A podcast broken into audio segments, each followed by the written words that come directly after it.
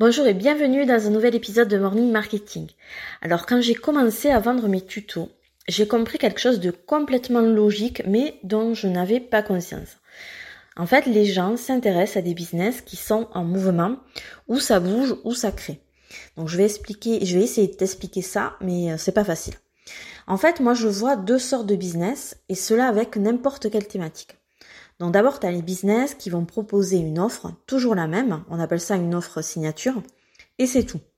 Là-dedans, on a deux cas de figure. On va avoir l'entrepreneur qui a de la thune et qui va balancer de la pub comme un malade. Donc celui-là, il va gagner de l'argent, euh, beaucoup même.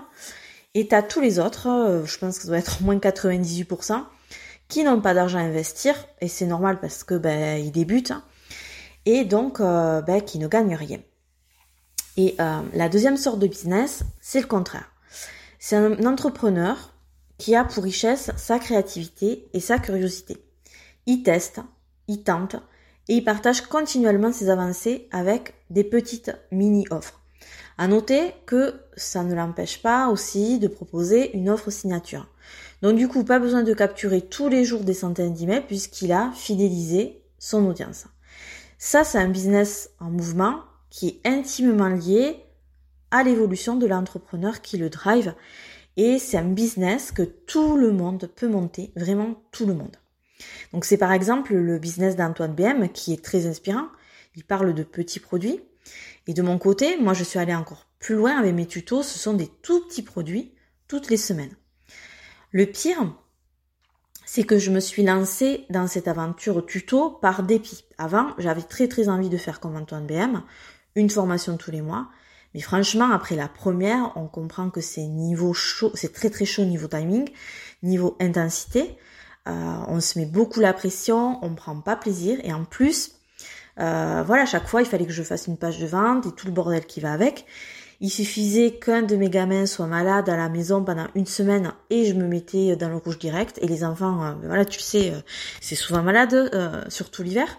Donc la réalité, c'est que moi, j'ai pas les mêmes contraintes de vie qu'Antoine BM.